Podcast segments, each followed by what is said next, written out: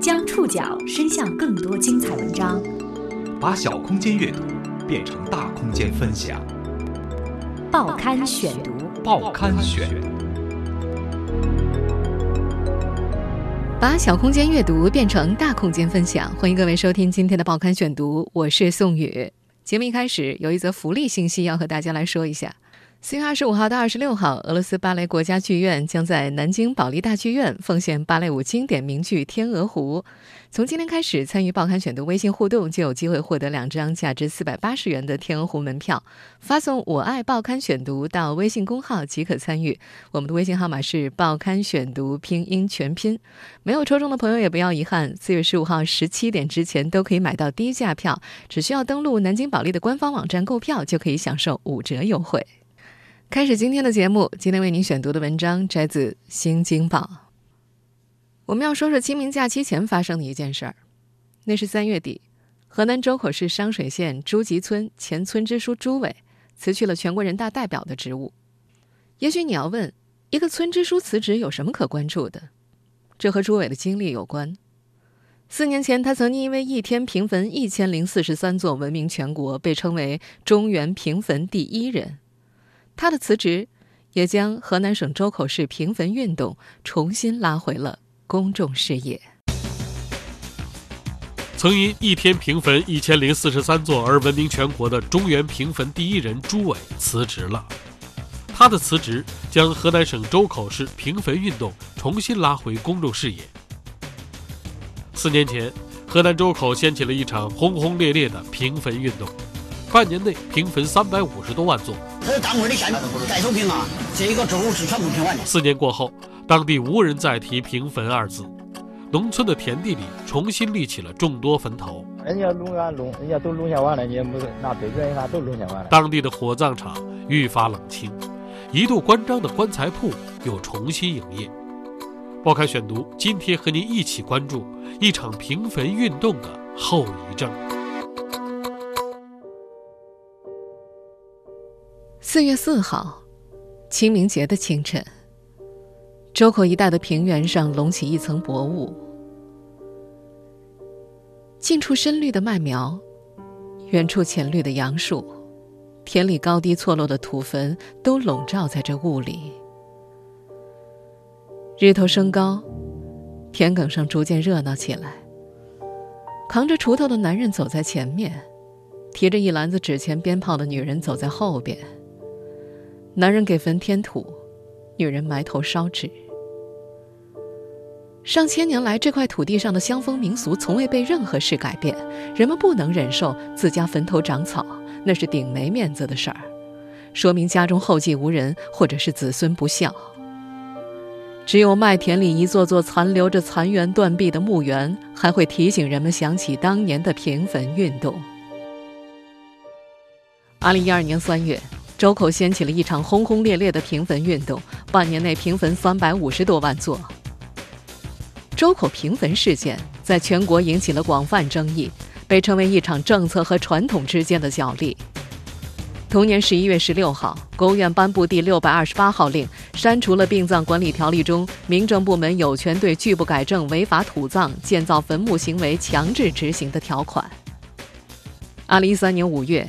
时任农业部新闻发言人毕美佳在新闻发布会上表示：“河南的平坟问题，我想啊，地方党委政府啊出台这项政策，肯定他的这个愿望是好的。他想着通过平坟能够增加一些良田，但是问题出在他们在工作过程当中没有完全的尊重农民的意愿，采取行政命令的方式。”这个办法呢，就是欠妥当了，因为它侵害了农民的合法权益。至此，这场被地方政府称为“以土地谋发展”思路下所催生出的平坟运动，逐渐陷入沉寂。时间过去了四年，当地没有人再提“平坟”两个字。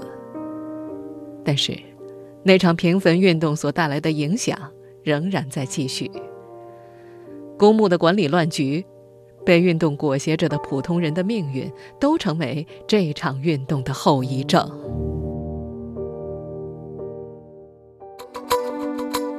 在河南周口，朱集村与村支书朱伟成为平坟运动中的典型。当时，民间流传一句话：“周口平坟看商水，商水平坟看练集，练集平坟看朱集，朱集平坟看朱伟。”平坟运动是村支书朱伟的人生转折点。报刊选读继续播出一场平坟运动的后遗症。这个故事得从二零一二年五月二十八号讲起。那天，当朱集村村支书朱伟扛着锄头、领着推土机走进地里的时候，田埂上挤满了闻风而来的上百位村民，大家都想看看支书要怎么向家族的二十八座坟头动土。一位村民记得。他挥锹铲土非常干脆，没有丝毫犹豫。平坟当天，朱伟在村民大会上宣布：五月二十九号，村民自行平坟，若平不完，铲车会强行平坟。第二天，全村一千零四十三个坟头果然全部平掉了，连外形类似坟头的麦草垛也被挑去。河南周口朱集村与村支书朱伟。成了平坟运动当中的典型。朱伟被称为中原平坟第一人，平坟带头村支书。那年，周口市的殡葬改革现场会也专门挑在了朱集村召开。朱伟作为典型上台发言。周口市商水县大刘村村支书郭奎回忆，他们因为有压力，只好跟着朱伟学，在商水二十八个村的村支书都带头平了自家的坟地。这当官的县带头平啊，都带头啊。这这一个周是全部平完的。你不平，我早然都挖土机给挖了的。二零一三年，朱伟当选了十二届全国人大代表。不过，也就是从那个时候开始，朱集村的二十多位村民踏上了上访之路。他们多次进京举报朱伟贪污、滥用职权、非法套取国家补助等六项问题。一位六次进京举报的村民说。动我们的祖坟去邀功请赏，是你，你能忍吗？村民们至今耿耿于怀的是，朱伟把当时配套建设的公益性村公墓定在了自己父亲的坟边，全村都要迁坟，他父亲的坟却不用动。村民们说，朱伟在朱集村担任村支书二十五年，以铁腕手段、作风强硬而著称，得罪的人不在少数。在村民第一次举报之后。他在村里用大喇叭广播道：“随便你们去告，看能不能告倒我。”二零一四年，商水县纪委介入调查，朱伟很快被开除公职党籍。在此前的一次村民大会上，朱伟痛哭着道歉，说自己作风简单粗暴，时常骂人，对不起大家。截止目前，商水纪委对朱伟的调查结果仍然没有公布。多位当地官员称他清清白白的，但是和朱伟搭档多年的村会计石喜成因为涉嫌贪污低保等款项，一审被判刑五年。石喜成不服上诉，现在仍然在看守所羁押。今年三月底，朱伟辞去了全国人大代表的职务。他在辞职申请当中提及的原因是，由于患高血压和心脑血管疾病，不能履行人大代表的职责。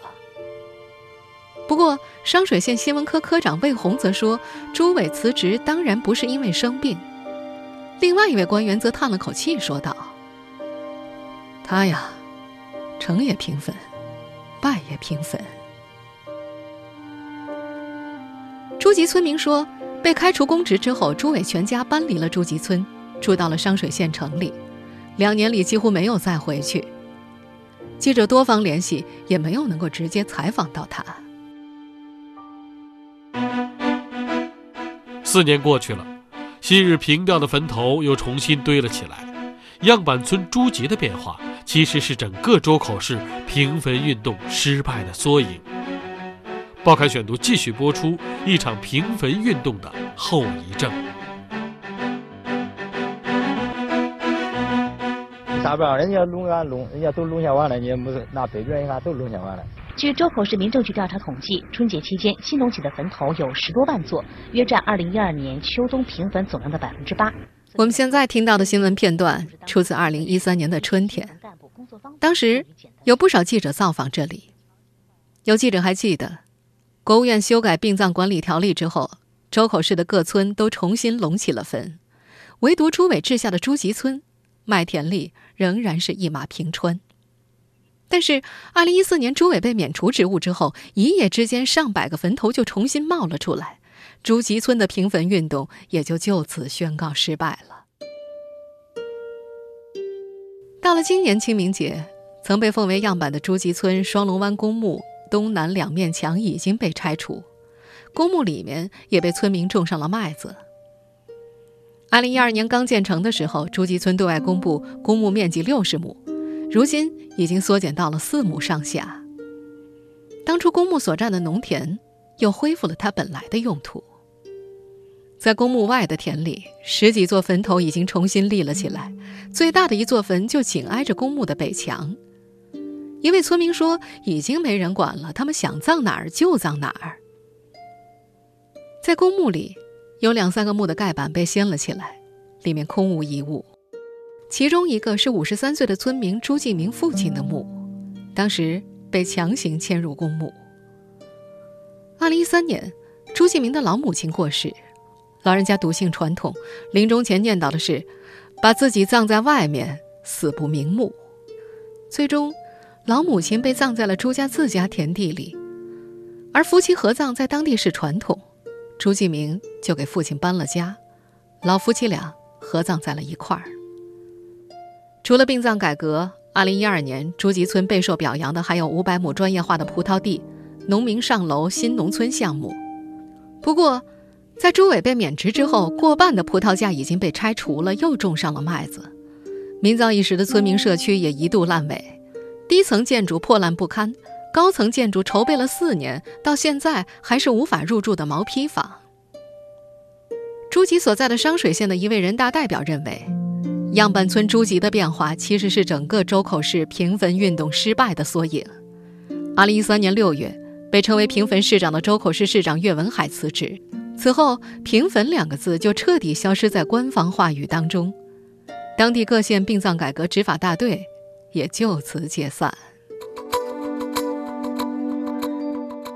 农村公益性公墓建设在周口平坟运动中，曾是与平坟相辅相成的政绩工程。四年过去后，昔日大操大办的乡村公墓，早已成了当地最大的烂尾工程。报刊选读继续播出一场平坟运动的后遗症。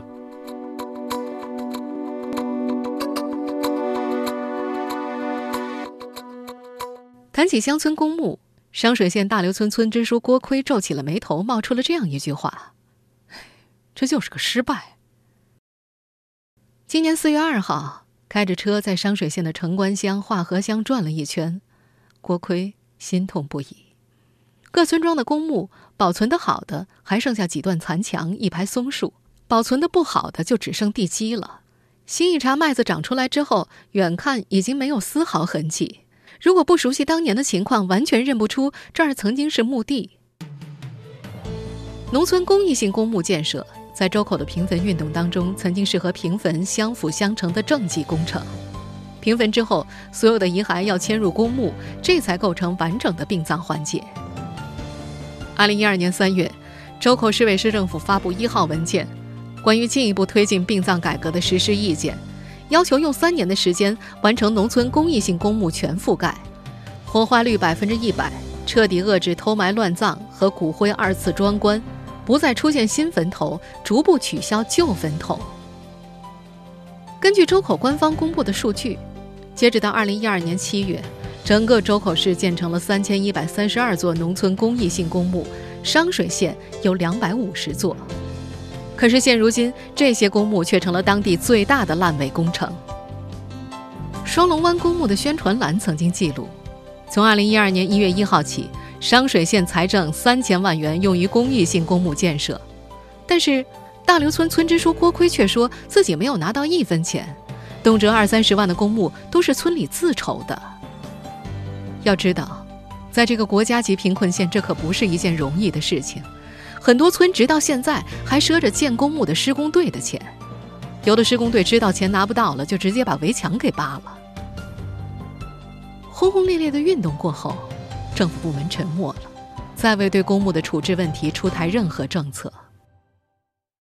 郭辉说：“有一半的公墓就此消失了，另一半则公私不分，本不该收任何费用的公墓发起了死人财。如今，在周口市下辖的沈丘、商水、扶沟、西华等县，收费的公益性公墓不在少数。收费的主体，有的是公家人，比如像村集体；有的是私人，比方说村里找施工队借墓园。”没钱给施工费，施工队就派人接管公墓，开始收费。根据调查，葬入这些公墓要价五百到几千元不等。在周口扶沟县练寺镇，天堂静园墓地收费高达三千块。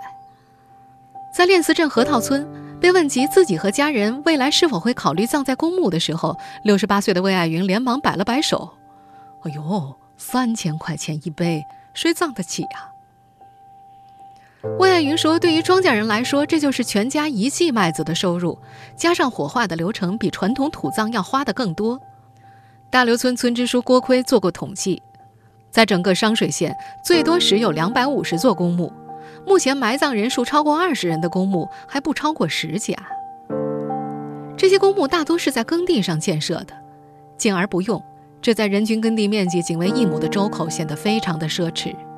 有一些乡镇公墓占地面积达到了几十亩，比如淮阳县城关镇的正庆园，面积达到五十亩，占了七户农民的地，没有墓径筑，又铺了水泥，又不能够复耕。被占了土地的一位农民抱怨：“说是节约耕地，实际上是浪费嘛。”就上述问题，记者曾多次联系到周口市民政局，但是相关人员通通拒绝回应。昔日轰轰烈烈的平坟运动后遗症还不止这些。从二零一三年夏天开始，当地火化率迅速下降，到如今，殡仪馆的烟囱都不怎么冒烟了。与之形成鲜明对比的是，当地的棺材生意又重新火热了起来。报刊选读继续播出一场平坟运动的后遗症。四月三号那天，商水县殡仪馆馆长徐建超坐着发了一整天的呆。最近有人开他玩笑说：“哎呀，怎么搞的？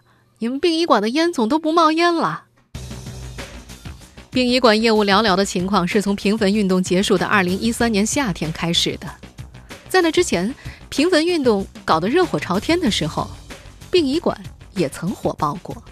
根据相关统计，当时商水县殡仪馆每个月的火化量达到三四百具，殡仪馆十六辆车每天都要进进出出的。二零一二年，商水县的汇报材料也称，截止到当年七月十号，全县火化率实现百分之一百。不过，在运动结束之后，火化率迅速回落了。商水县县长杨俊曾介绍，商水县每年的死亡人数为七千人，而现在县殡仪馆每年的火化人数在三百人左右，火化率仅有百分之四。这百分之四基本也都是在县城任职的党员干部或者体制内的员工。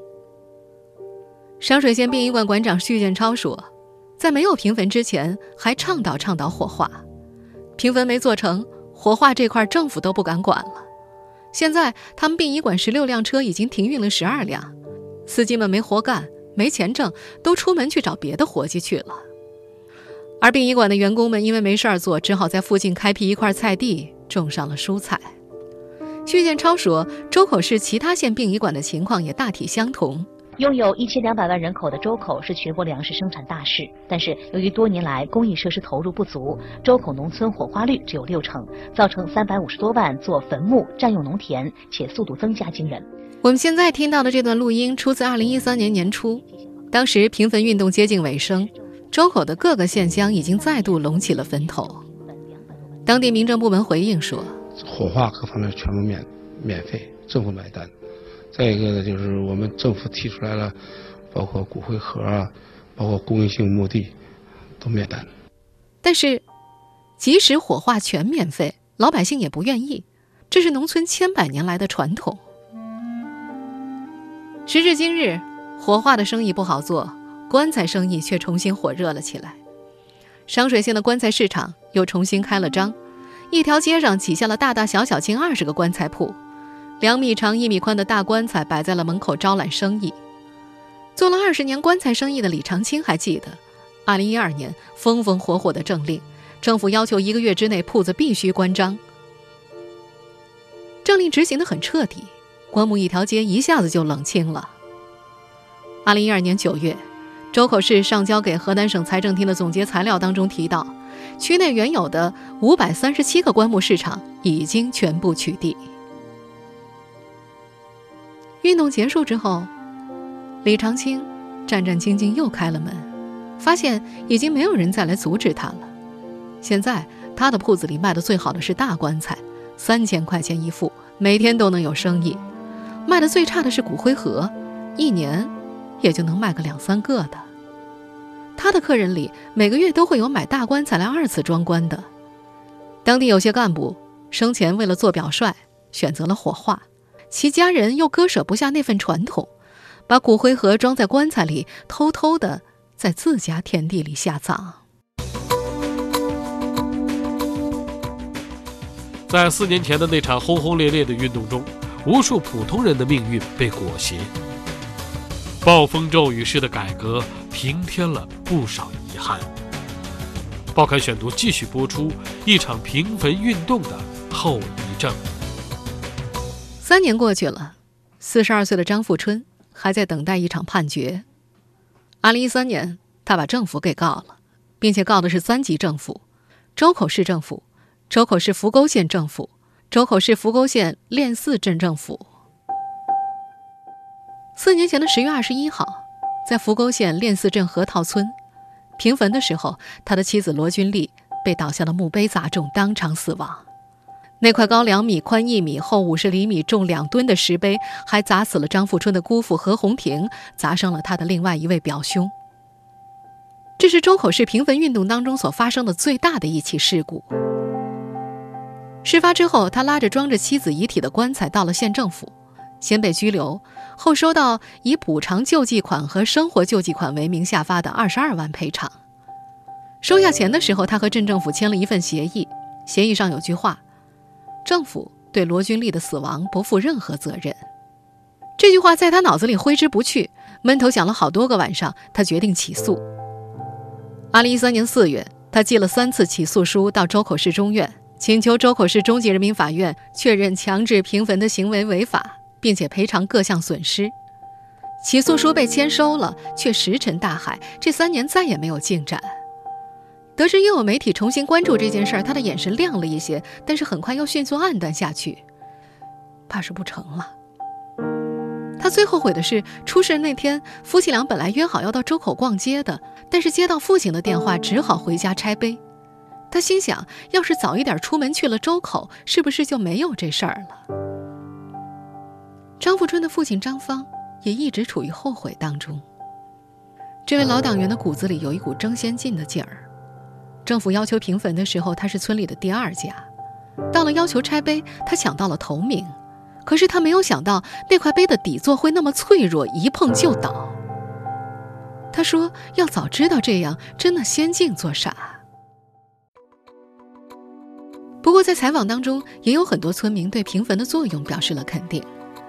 在周口大刘村，有人家在平坟之后并没有重新原坟，现在家里的麦地可以开进小型收割机，效率提高了不少。朱集村的朱学文常年在外地工作，他也觉得公墓是一个不错的选择，有水泥路，有树，还算干净，他们在外面工作也比较放心。二零一二年担任河南政协常委的赵克罗，因为在微博上炮轰平坟运动而广为人知。他承认，农村规模化耕作是一种趋势，而农田里密集的坟头成了阻碍。四年过去，这种对立依然存在。在赵克罗看来，最重要的是循序渐进，不要强迫武断，要和老百姓协商，办法总是有的。回顾周口当年的平坟运动，中国人民大学农业与发展学院教授郑凤田说：“以暴风骤雨式的改革来改变一种传统。”对于中国人的观念来说，有点过快了。他认为，从长远来看，坟墓确实占了太多的耕地。如果要改革，应该先把公墓建好，再按照民风民俗迁移祖先的坟位。可是目前一部分公墓都没有建好，有的匆忙建好了，还需要农民去自掏腰包。平坟受阻之后，又陷入了政策空白的境地，这都是不合适的。郑凤田认为，公墓问题的关键还是钱。假定村庄平坟节约了耕地，这些耕地按照市场的指标卖了多少钱？钱应该补贴给农民，免费殡葬。在他看来，取之于民，用之于民，这样的工作效果会好很多。听众朋友，以上您收听的是《报刊选读》，一场平坟运动的后遗症。我是宋宇，感谢各位的收听。今天节目内容摘自《新京报》，收听节目复播，您可以登录在南京 APP、喜马拉雅 FM、网易云音乐。或者关注《报刊选读》的公众微信号，我们的微信号码是《报刊选读》拼音全拼。从今天起到四月十五号，参与《报刊选读》微信互动，有机会获得价值四百八十元的芭蕾舞天鹅湖门票。在微信公号消息页面输入“我爱报刊选读”即可参与购票，可登录南京保利官方网站。四月十五号十七点前可享受五折优惠。我们明天见。